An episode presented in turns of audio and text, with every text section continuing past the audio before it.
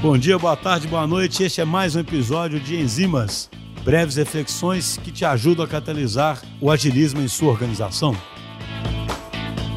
Pessoal, eu encontrei uma tabela interessante, uma, uma leitura que compara as empresas mais tradicionais, que ainda lutam para fazer as mudanças necessárias para lidar com esse ambiente mais maluco aí, mais VUCA, né, que a gente vive, com as empresas que estão conseguindo ter sucesso nessa mudança. Então, achei interessante trazer essa, essa tabelinha aqui para trazer uma reflexão.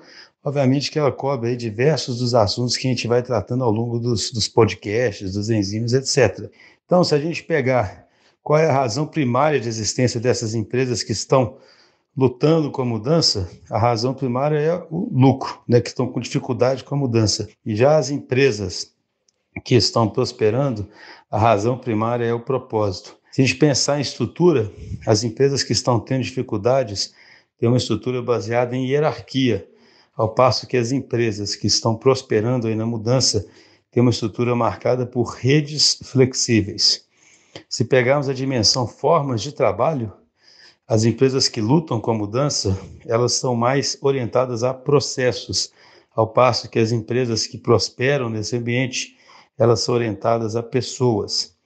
Se a gente olhar para o estilo de liderança, a gente vê que as empresas lutando com a mudança, elas têm um estilo de liderança mais diretivo, mais direcionador, né? mais hierárquico, ao passo que as empresas que prosperam têm um estilo de liderança mais baseado no empoderamento. É o, o tal do líder jardineiro que a gente gosta tanto, né? Se a gente pensar na organização de times, as empresas que encontram dificuldades para mudar, a organização é muito baseada em papéis, em habilidades, ao passo que as empresas que prosperam, essa organização é mais baseada em resultados, né? A palavra outcomes em inglês, aquela história de se organizar ao longo do fluxo e dar uma missão para um time multidisciplinar. Se a gente pensar no, no resultado primário, as empresas que lutam com a mudança, elas têm um foco enorme em eficiência, ao passo que as que prosperam nesse ambiente, elas têm um foco muito grande em valor. Quando a gente pega a governança, as que têm dificuldade são orientadas ao compliance, a seguir as normas porque elas estão definidas e pronto. Ao passo que as que prosperam são orientadas à geração de valor.